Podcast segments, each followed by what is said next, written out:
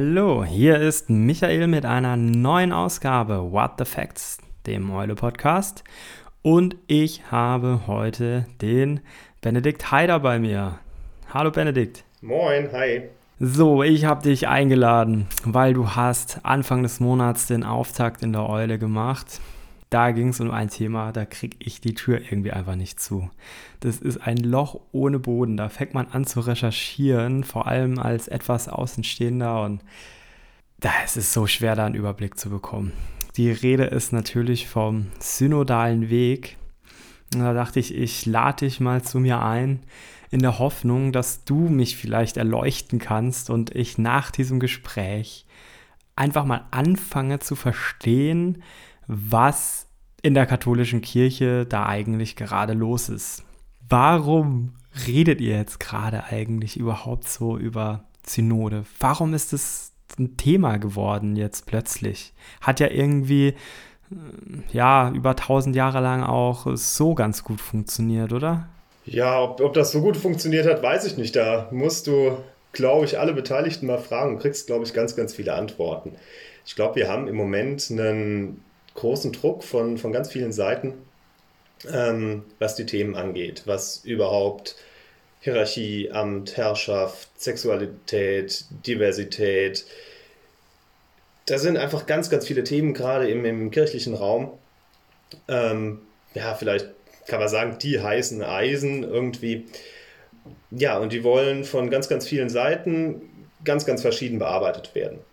Und ich glaube, in der katholischen Brust schlagen so irgendwie zwei Herzen. Einmal das freiheitlich-demokratische Herz, jedenfalls bei uns in Westeuropa, und ja, auch irgendwie das, das katholisch-hierarchisch-kirchliche Herz. Und die kommen, glaube ich, immer mehr in, in den vergangenen Jahrzehnten in Konflikt. Ja, in Verbindung mit diesen heißen Eisen, glaube ich, ist das ein Problem, dass Wirklichkeit und Lehre, Erfahrung und Umgang nicht nur auf der, der Ebene der Laien, sondern, und das sieht man gerade in, in Hinblick auf Sexualität oder Herrschaft, Herrschaft ist katholischerseits äh, immer Dienst, aber auf der anderen Seite stehen Machtmissbrauch, sexuelle Gewalt in der Kirche. Also die Realitäten holen da ständig eigentlich die Lehre ein und zeigen, hey, irgendwie funktioniert das nicht so, wie es funktionieren sollte. Und ich glaube, dass gerade dieses freiheitlich-demokratische Gefühl und auch die, ähm, das haben wir ja auch noch nicht so lange, also Mitentscheidung, Partizipation auf, im, im, gesellschaftlichen, politischen Bereich. Ich glaube, dass das von ganz, ganz vielen KatholikInnen als was Gutes angesehen wird, was Lösungen, gute Lösungen bringen kann und das eben auch in diesen kirchlichen Kontext mit eingetragen werden soll. Und dazu kommt dann, dass wir mit Papst Franziskus jemanden haben, der in seinem Reden oft von Dezentralisierung spricht, der davon spricht, dass nicht mehr alles von oben entschieden werden soll aus Rom, äh, also Roma locuta, causa finita, Rom hat gesprochen, die Sache ist erledigt. Franziskus erweckt auf jeden Fall bei vielen den Anschein, dass dem nicht mehr so sein soll. Und gerade mit Blick auf diese heißen Eisen ja, gibt es halt einfach Pluralität in der Welt. Es gibt Gesellschaften, da ist die Ehe für alle überhaupt kein Problem, auch in Westeuropa. Es gibt aber auch Gesellschaften, da ist sie ein Problem. Es gibt Gesellschaften, ähm, da ist es noch richtig und gut, äh, jedenfalls in der Binnenhermeneutik, dass die Frau zu Hause ist und sich um Kind, Küche und Kirche kümmert. Und es gibt halt Gesellschaften oder Länder, ähm, soziokulturelle Kontexte, wo das halt nicht mehr so super ist. Und da sehen, glaube ich, viele die Möglichkeit in dieser Dezentralisierung, von der der Papst spricht, ja, da jedenfalls mal mitzubestimmen, beziehungsweise die eigene Position einzubringen. Im, Im, Blick auf diese Dezentralisierung spielt eben auch das, das Kontextsensible eine Rolle. Ähm, wir, wir hatten die Amazonas-Synode zum Beispiel in Rom, wo der Papst den Blick nach Südamerika gewendet hat. Also es, es, kommen auch ganz, ganz viele andere Perspektiven. Ich meine, wenn wir in, in Kathol katholischerseits verstehen wir uns als Weltkirche, Klar, in Asien, Afrika oder Amerika sind einfach ganz, ganz andere Themen als, als Christen, Christinnen in Europa haben. Das, das ist einfach so und das ist ja auch erstmal gut.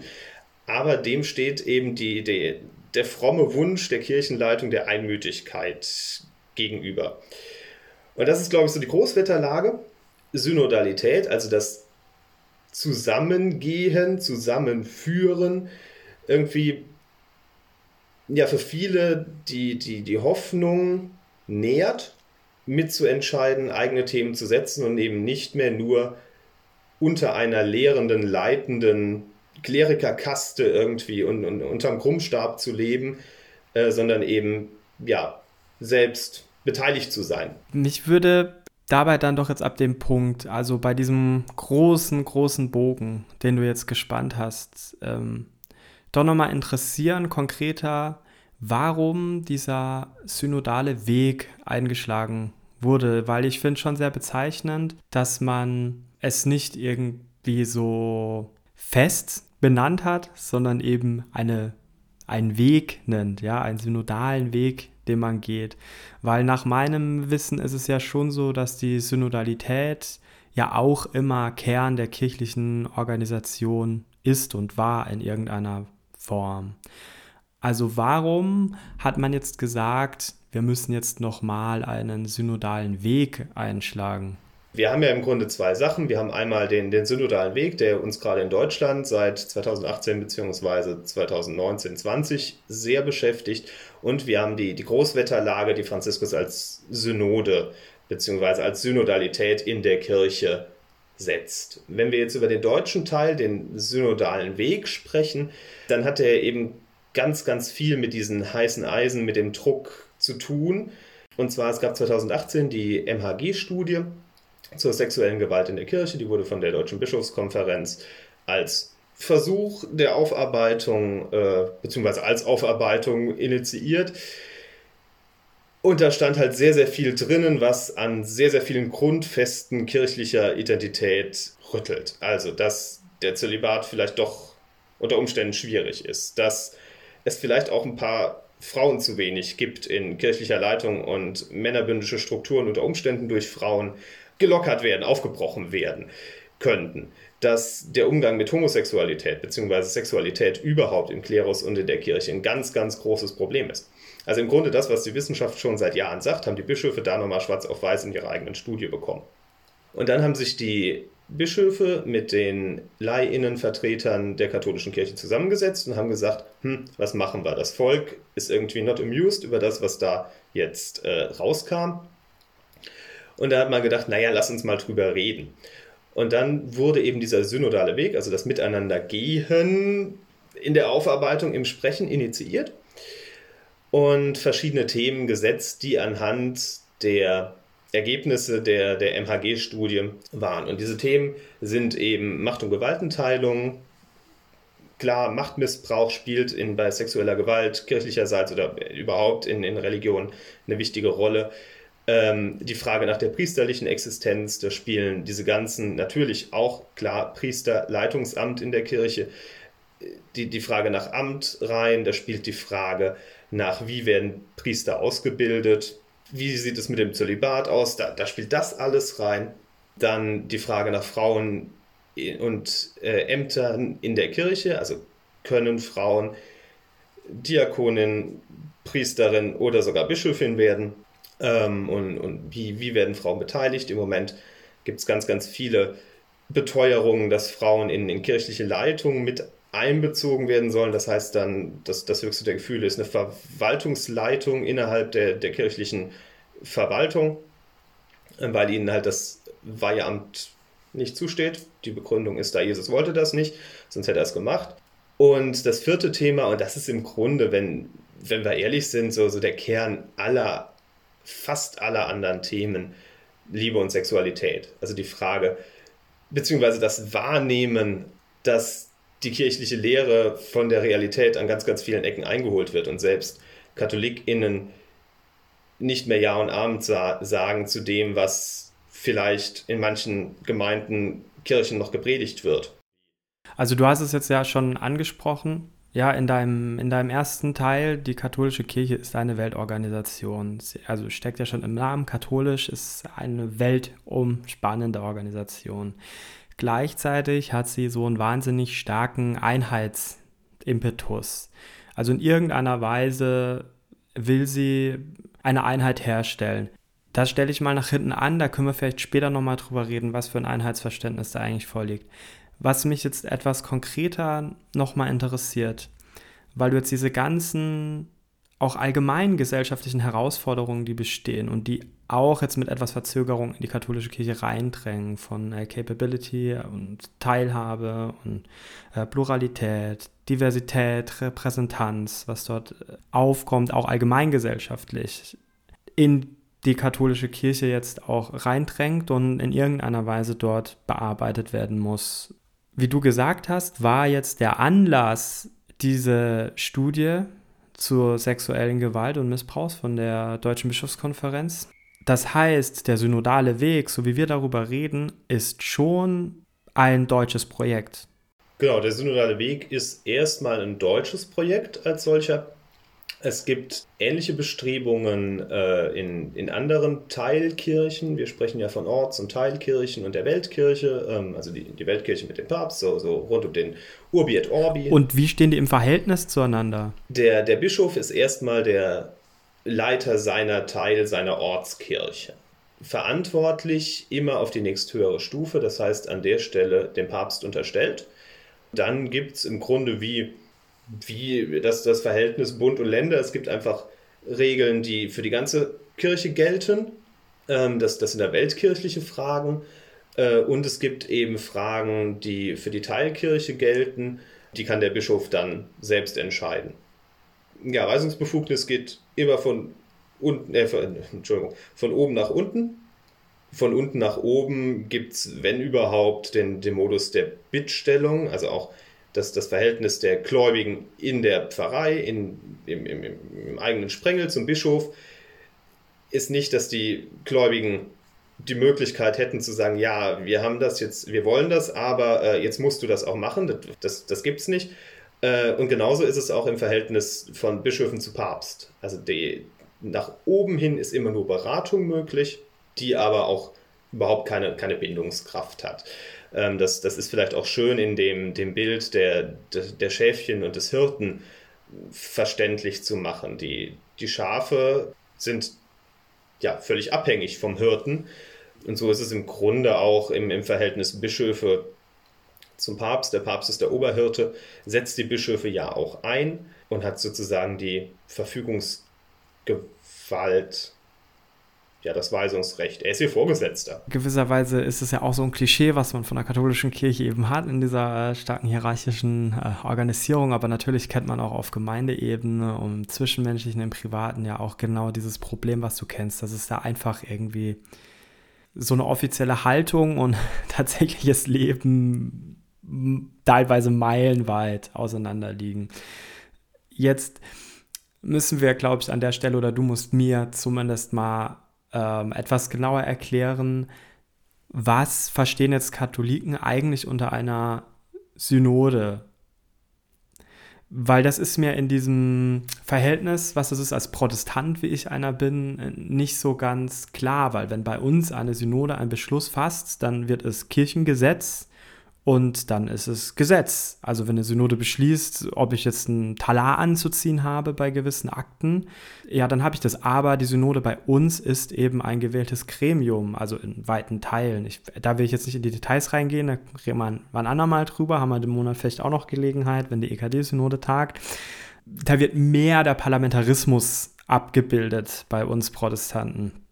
Was versteht ihr Katholiken jetzt darunter? Weil ich nehme mal einfach an, der Papst und die Bischöfe sagen jetzt nicht, ähm, okay, wenn Deutschland irgendetwas beschließt, äh, zum Beispiel, dass wir jetzt doch das äh, Abendmahl in anderer Form feiern, werden die nicht sagen, oh, ja, ändern wir das Lex Canonicus und dann gilt es für alle Katholiken auf der Welt auch. Genau, also die, die Frage, was, was verstehen Katholiken bzw. Katholikinnen unter unter Synode, unter Synodalität, das, da, da stößt du eigentlich äh, auch, auch genau in das Problem rein. Ich fange mal so an, dass das katholischerseits äh, das Katholische von oben definiert wird. Also der Papst hat den Hut auf und der Papst sagt, was katholisch ist. Und wenn irgendetwas anderes dem widerspricht, ist das per Definition eigentlich nicht katholisch. Das Selbstverständnis vieler Katholikinnen, gerade in Westeuropa, ähm, ist ein anderes. Also da ist nicht, wer definiert mir mein katholisch sein, sondern ich definiere mein katholisch sein und das muss dann halt irgendwie matchen. Deswegen erstmal vielleicht den eindeutigen Fahrplan der Römer, der eben ja, normiert, was Synodalität bedeutet. Ähm, ich hatte da zuletzt mit einem Freund drüber gesprochen und der sagte, ey, ihr macht ja da ein Rätesystem. Und ich glaube, das trifft es eigentlich ganz gut. Wir fangen jetzt im Oktober mit einem dreijährigen, mit einer dreijährigen Synodensynode an, ähm, die Rom initiiert hat. Und an dem Beispiel, glaube ich, sieht man das ganz gut.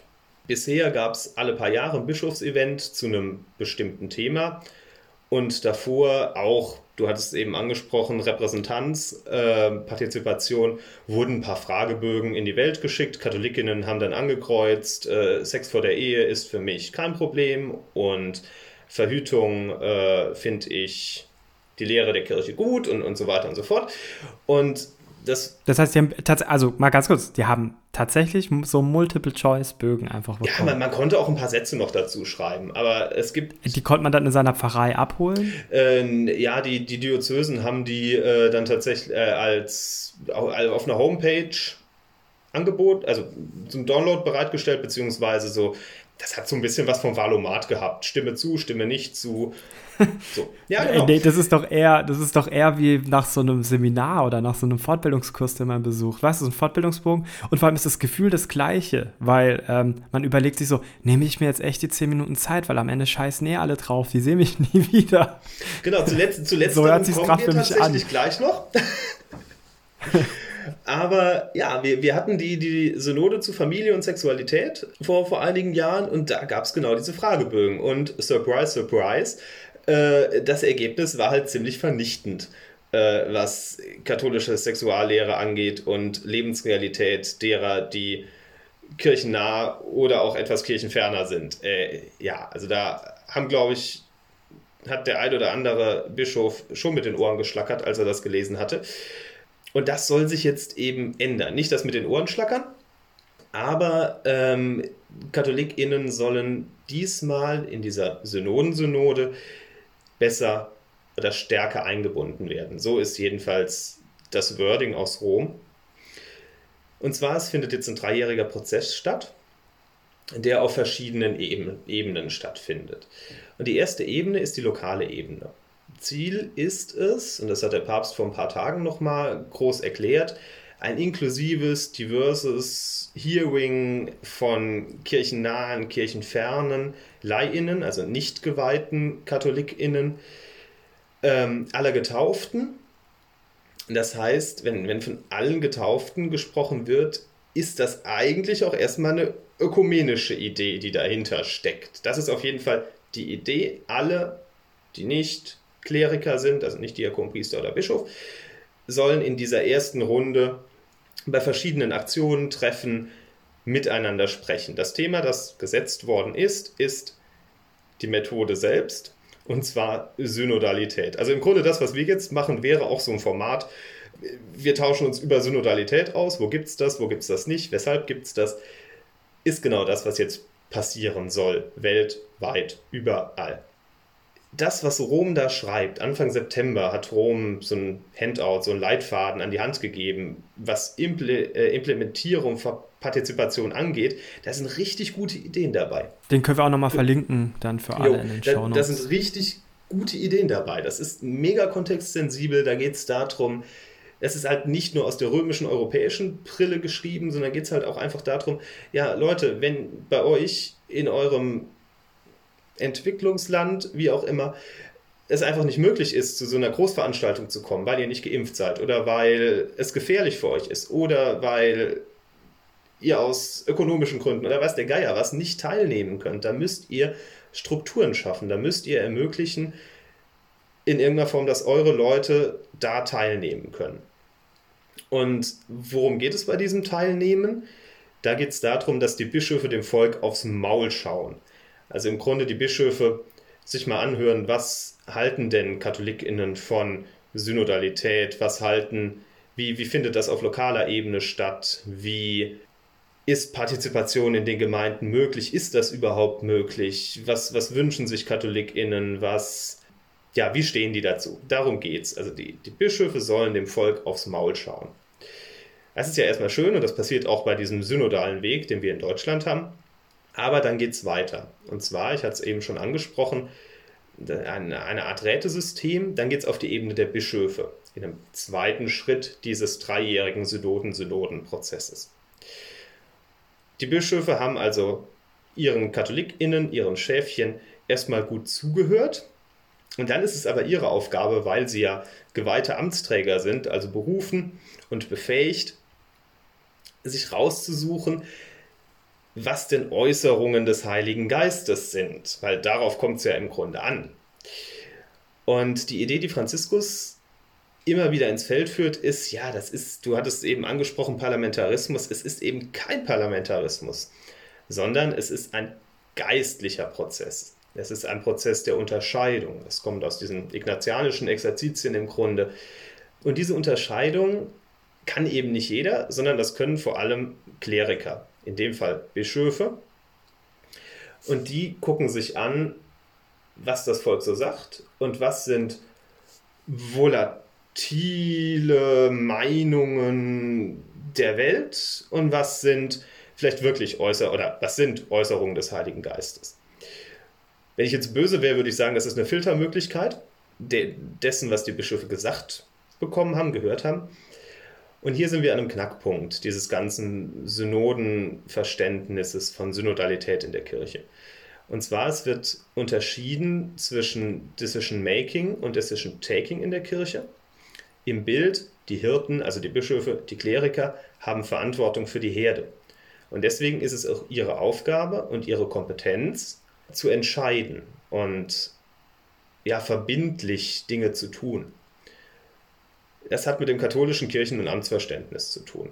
Wenn ich das ganz kurz zusammenfassen will, Kraft göttlicher Anordnung gibt es in der Kirche die Gruppe der Leihinnen, das ist eine ziemlich große Gruppe, von denen die Laien, also nur Männer, in die Klerikerkaste berufen sein können, berufen werden können. Und die Frauen, das hatte ich eben schon gesagt, bei denen hat das der liebe J halt nicht vorgesehen, dass sie in den Klerikerstand kommen, der eben zum Lehren, Heiligen und Leiten befähigt ist. Du hast ja gerade gesagt, wenn man jetzt böse wäre, könnte man es Filter nennen. Ich finde, Filter ist ja tatsächlich eigentlich sogar noch die nettere Beschreibung. In dem Artikel Anfang des Monats in der Eule, da hast du ja wirklich die wundervolle Metapher stille Post genannt. Und die ist ja, wenn man sie jetzt mal richtig aufschlüsselt, ähm, super böse, wenn ich es richtig verstanden habe. ähm, hast du gesagt, weil die bei der stillen Post, wenn das die Kinder spielen beim Kindergeburtstag, ist ja der Gag, dass einer anfängt und irgendwo kommt es falsch an. Und es wird ja auch immer dieses eine Kind geben, das dann extra auch so was Falsches sagt, weil es dann super witzig ist, wenn am Ende äh, dann das falsche Wort ankommt. Ja, so fängt mit Pausenbrot an und am Ende kommt Pipi Kaka raus. und ähm, selbst wenn das aber mal alles optimal läuft, dann passiert ja ein Fehler. Ne? Das kennen wir ja. Also wenn es dann 20 Leute sind, die sich immer was zuflüstern, es kommt ja irgendwie anders an. Teilweise auch völlig anders als das, wie es gestartet ist. Und jetzt sage ich einfach mal irgendwie auch ein bisschen böse, da braucht man sich doch nicht wundern, dass dann die offizielle Lehre und was man sich in irgendwelchen päpstlichen Schreiben so denkt und vorstellt, so weit weg ist von dem, was ich spreche jetzt mal im katholischen Bild ganz unten ankommt. Das ist halt die Frage. Ähm, das Ding ist nämlich, du sagst gerade, das ist super lustig und Stille Post ist auch lustig, aber es ist halt eine echte ernste Angelegenheit, weil es geht um die Wahrheit. Und diese ganze Synodalitätsgeschichte soll halt ein Modus der Wahrheitsfindung sein. Papst Franziskus sagt, Synodalität und Kirche sind synonym zu verwenden.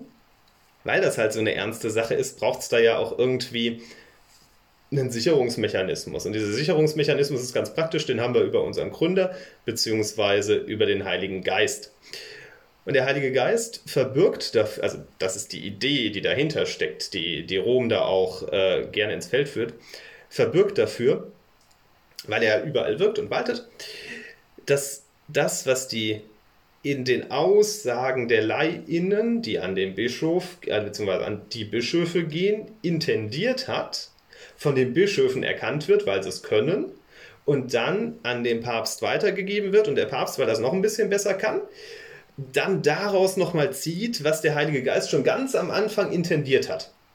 Also sozusagen dieses Ding, dass da was anderes bei rumkommt, als in Wahrheit rumkommen soll, passiert hier gar nicht. Weil das, was vorne reinkommt, kommt hinten auch wieder raus, weil der liebe J das halt so will.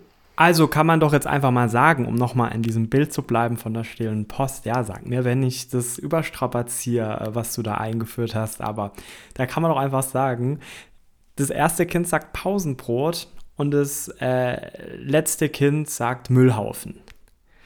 Und jetzt sagt dann die katholische Kirche, ja, das Müllhaufen war eigentlich schon immer das Richtige, weil es war in der, im Pausenbrot enthalten. Äh, also in, in dem ersten Wort.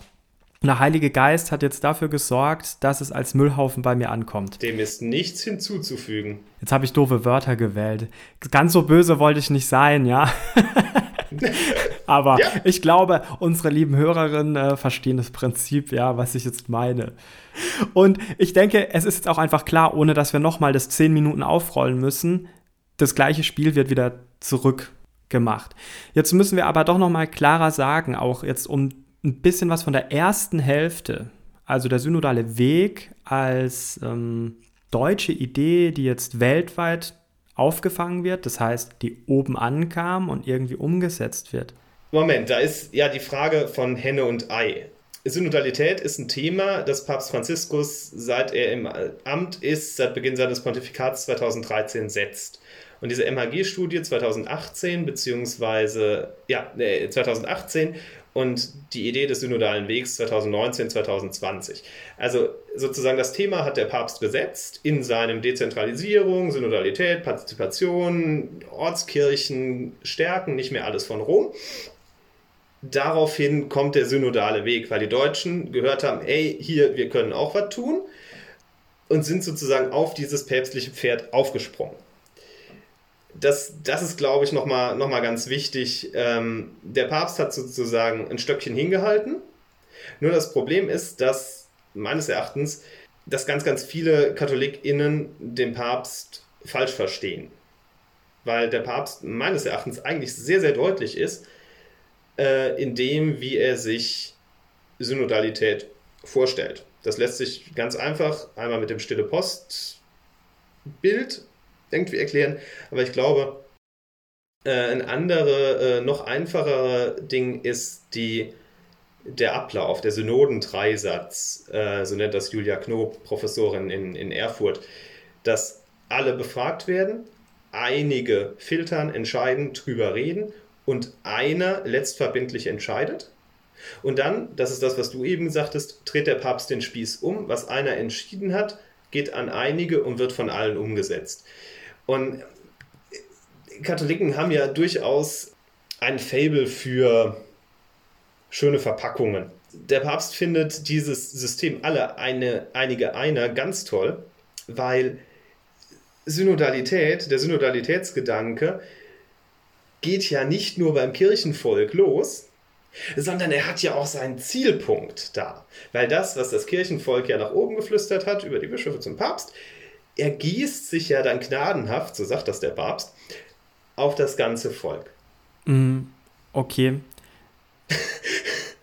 du wirkst nicht so überzeugt. Was mich dann aber doch noch mal interessieren würde, weil so habe ich dich am Anfang verstanden, also so einen ganz kurzen noch mal äh, geschichtlichen Verlauf davon gegeben hast, jetzt der jüngsten Zeit. Da wurde der synodale Weg ja eigentlich eingeschlagen um aufgrund der Missbrauchsskandale mal auf das Verhältnis zur Macht oder die Ausübung von Macht zu rekurrieren, darüber nachzudenken.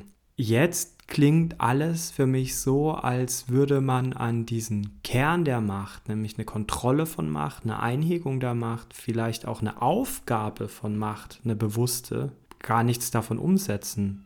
Am Ende hat so eine Synode egal auf welcher der beiden Ebenen jetzt vor dem Papst, keinerlei Befugnisse oder Rechte, irgendwas zu machen. Am Ende sagt doch dann immer nur der Bischof, was jetzt weitergeflüstert wird.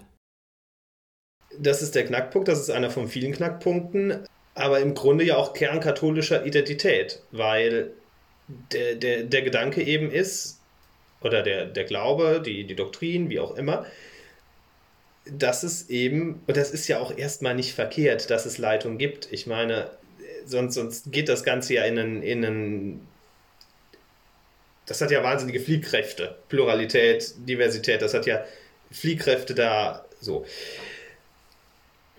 Also ist Leitung ein Kern katholischer Identität. Und wenn, wenn der Anspruch von Wahrheit erhoben wird, im Singular, ist es ja auch schwierig, Pluralität zuzulassen und verschiedene Meinungen gleichberechtigt nebeneinander stehen zu haben, was ja im Grunde Kern von Demokratie und Parlamentarismus irgendwie ist. Also der, der, der Papst wehrt sich ständig dagegen im, bei, im Synodalitätsdiskurs, dass es hier um eine Abstimmung über Wahrheit geht, dass es um eine, einen, einen Kampf verschiedener Positionen, einen Diskurs gibt. Es geht eigentlich immer, immer, immer, immer um Einmütigkeit. Und wie Einmütigkeit in einem, ja, in einer apluralen Welt, also die normative Kraft des Faktischen, äh, Einmütigkeit gibt es halt nicht, Einmütigkeit gibt es auch nicht in der Kirche.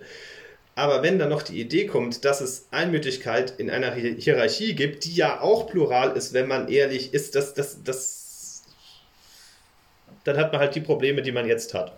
Das heißt, als äh, katholische Kirche hat man sich jetzt bei dem Einheitsverständnis eigentlich für einen sehr autoritären Weg entschieden. Also man hätte es ja auch so machen können, dass man vielleicht akzeptiert, eine vollkommene Einheit äh, gibt es nicht und die gibt es auch nicht näherungsweise, aber man kann sich darauf einigen, wie in einer Demokratie oder so, dass die Verfahren einheitlich sind und dass man sagt, die Verfahren, die man hat, um Entscheidungen zu treffen, sind eben das, was gleichförmig sein muss, um auch für eine Akzeptanz und eine Legitimität zu sorgen bei solchen Entscheidungen. Und hier bleibt man in der katholischen Kirche weiterhin strikt autoritär.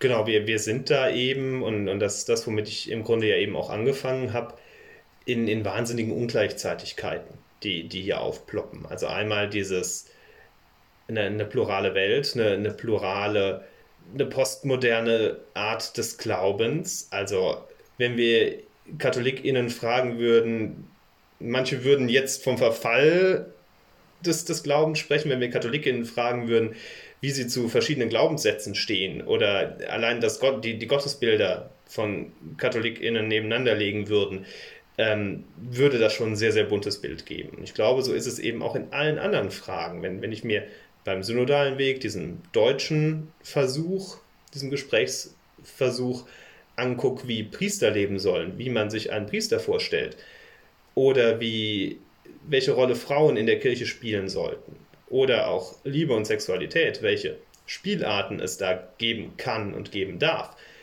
da ist halt per se keine Einmütigkeit erstmal möglich. Du, du sagtest eben, Katholiken haben sich dazu entschieden, äh, beziehungsweise die Kirche, kirchenamtlich würde man jetzt eher sagen, die Kirche wurde so gestiftet, dass es eben ein Amt gibt, eine Leitung gibt, Einmütigkeit gibt, weil es ja, und da sind wir wieder dabei, Wahrheit in dem Fall nur im Singular gibt. Und ich glaube, das ist eben so ein Identitätskonflikt auch irgendwie von, von Katholiken im, ja, im Westen, die, die in Demokratien leben. Also es geht ja so weit, wir haben Bischöfe, die sagen, Demokratie ist was Wichtiges, Demokratie ist toll. Und, und überhaupt geht es nicht um Demokratie, aber dann feststellen, ja, aber in der Kirche geht das nicht, weil ist halt nicht vorgesehen in der Gründungsurkunde. Das elementarste oder vielleicht sogar fundamentalste Wesenskern der christlichen Kirche ist diese Orientierung an der einen Wahrheit, die repräsentiert wird in dieser unglaublich spitz zulaufenden Pyramide. Und diese pyramidale Hierarchie, die wir da haben, ist auch dogmatischer Grundbestand letztlich. Das heißt, wenn ich daran rüttel, rüttel ich am theologischen Verständnis von der Kirche an sich. Das heißt, was können wir von dieser Synodensynode jetzt eigentlich überhaupt realistisch erwarten? Ist es nicht von Anfang an zum Scheitern verurteilt? Also ich glaube, zur Synodensynode muss man auf jeden Fall sagen, dass die Vorschläge, die da vor Anfang September gekommen sind, echt super Dinger sind im Blick auf Partizipation und Beteiligung. Das ist das eine. Also ich glaube, da steckt wirklich sehr, sehr, sehr viel Gutes und Wichtiges und Schlaues drinnen. Das andere ist, dass wir immer die katholische gläserne Decke, das heißt Beteiligung ja, aber nur bis zu der Decke und dann wird gefiltert und dann geht es zur nächsten Decke und dann wird wieder gefiltert. Also das, das sind so die beiden Grunddinger, die wir, glaube ich, hier vor Augen haben müssen. Und was jetzt diese, diese Bischofssynode, diese, diese Synodensynode in den nächsten drei Jahren bringt, kann ich ehrlich gesagt noch nicht absehen. Ich glaube, dass das sicher eine nette Veranstaltung wird, weil die Methode das Thema ist und sozusagen in dem darüber sprechen, was ist Synodalität, das auch gleich ausprobiert wird. Ich glaube, das ist bestimmt schön für viele Beteiligten und da kann vielleicht auch sehr Spannendes aus, aus der ganzen Welt zusammenkommen. Aber egal, was dabei rauskommt, egal, was da durch die Filterinstanzen gegangen ist, der Papst kann das Gegenteil von dem aufschreiben, was er zum Schluss gesagt bekommen hat in Rom 2023 von seinen Bischöfen. Und dementsprechend würde ich sagen, über die Methode zu sprechen, bringt nicht unbedingt ein handfestes Ergebnis. Das, Klammer auf, eh nicht bindend ist, Klammer zu. Und deswegen glaube ich, dass so viel da gar nicht bei rumkommen wird. Wir hatten ja ähnliche, diese Fragenbogen-Synoden, von denen ich eben erzählt hatte. Und da standen handfeste Dinge drin. Also da stand nicht nur, wovon ich jetzt ausgehe, wie Synodalität funktioniert, wo es vielleicht hapert, an welchen Ecken. Da werden bestimmt auch Dinge rauskommen, wie unser Pfarrer nimmt sein Amt sehr wichtig und entscheidet. Also ich glaube, so Dinge werden da bestimmt irgendwie bei rumkommen. Und dann wird Franziskus was gegen den Klerikalismus sprechen, der sich da selbst überhört. Aber bisher bei den Bischofssynoden kam dann wirklich die, die Frage, wie, wie ist es mit Viri Probati, also Amazonas-Synode, den bewährten Männern, können wir die nicht zu Priestern machen? Und da gab es ein Votum dafür, ja, das wäre vielleicht gar nicht schlecht, gerade in Regionen, wo wir weniger Priester haben. Und so Sachen handelt Franziskus in seinem abschließenden Schreiben, in, seinem abschließenden, in seiner abschließenden Entscheidung entweder in Fußnoten ab oder gar nicht. Das sind ja handfeste Punkte gewesen. Da, da konnte man gucken, was haben die Bischöfe dem Papst geraten und was hat der Papst daraus gemacht. Und ich glaube, bei der Synodensynode, wo die Methode das Thema und das Thema die Methode ist, wird das gar nicht so greifbar. Und das, das hat man, glaube ich, jetzt auch in, in unserem Sprechen über Synodalität überhaupt gesehen. Es gibt halt ganz, ganz viele verschiedene Ideen, die zum Teil wirklich mega unvereinbar sind. Und deswegen verspreche ich mir außer vielleicht ein paar netten Bildern und bisschen Beschäftigung, nicht viel von der Synodensynode. Das Einzige, was tatsächlich herumkommen könnte, ist eine noch größere Enttäuschung derer, die meines Erachtens den Papst missverstehen in seinen Bestrebungen von Partizipation, Beteiligung und Teilhabe. Das ist ein sehr ernüchternder Blick, aber der begegnet einen jetzt irgendwie in den letzten Wochen häufiger, wo man sich auch mit dem Thema beschäftigt hat. Ich habe ja am Anfang gesagt, ich bekomme bei dem Thema die Tür irgendwie nicht zu, bekomme sie immer noch nicht zu, aber jetzt aus anderen Gründen. Ich habe jetzt einiges irgendwie ein bisschen sortieren können, ein bisschen besser verstanden durch deine Erklärungen. Vielen Dank dafür. Jetzt bekomme ich sie aber nicht zu, weil mich das dann doch auch irgendwie in ökumenischer Verbundenheit wirklich komisch ratlos zurücklässt. Aber ich habe auch das Gefühl, dass ich mit diesem Eindruck nicht alleine bin, ja, äh, auf dieser Welt. Und ich hoffe, ich hoffe doch sehr, dass das Reden über die Methode etwas mehr bringt, äh, als du jetzt abgezeichnet hast. Vielen, vielen, vielen Dank, dass du mich wenigstens ein bisschen erleuchtet hast. Ja, gern. Bevor wir jetzt gleich Schluss machen, habe ich noch eine Botschaft für euch von der guten Eva, frisch aus der Eule-Redaktion.